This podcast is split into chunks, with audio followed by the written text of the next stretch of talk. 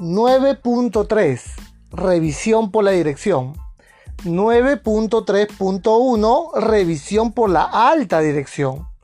Indica la norma internacional que la alta dirección debe revisar el sistema de gestión antisoborno de la organización a intervalos planificados, programados, establecidos, para asegurar de su idoneidad, adecuación y eficacia continua. Quien va a revisar el sistema de gestión es la alta dirección, a intervalos planificados, una vez al año, dos veces al año, entre otras.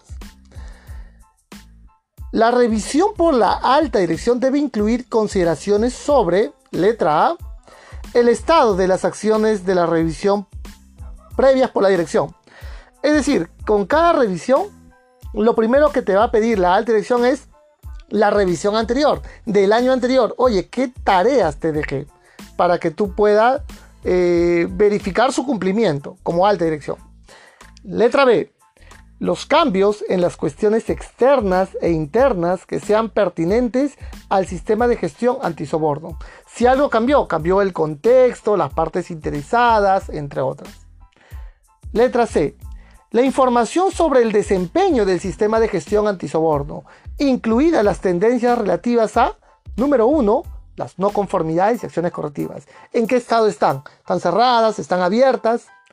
Número 2, resultados de seguimiento y medición, las tendencias, las incidencias, las sospechas, los reportes. Número 3, resultados de auditorías. Por ejemplo, de las auditorías internas, externas, nos han dejado hallazgos, de qué tipo se han realizado. Número 4, reportes de soborno. Es decir, hay incidencias, hay eh, reportes de buena fe, entre otras. Número 5, las investigaciones, el estatus, las conclusiones de este equipo investigador.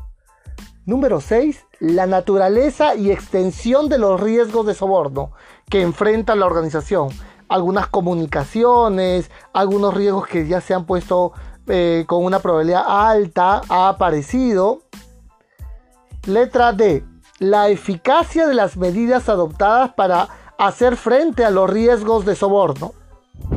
La letra D indica la eficacia de las medidas adoptadas para hacer frente a los riesgos de soborno, garantizar que el riesgo se está manteniendo en un nivel bajo o aceptable.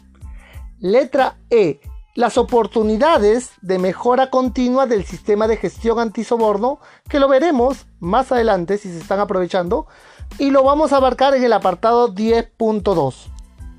Los resultados de la revisión por la alta dirección deben incluir las decisiones relacionadas con las oportunidades de mejora continua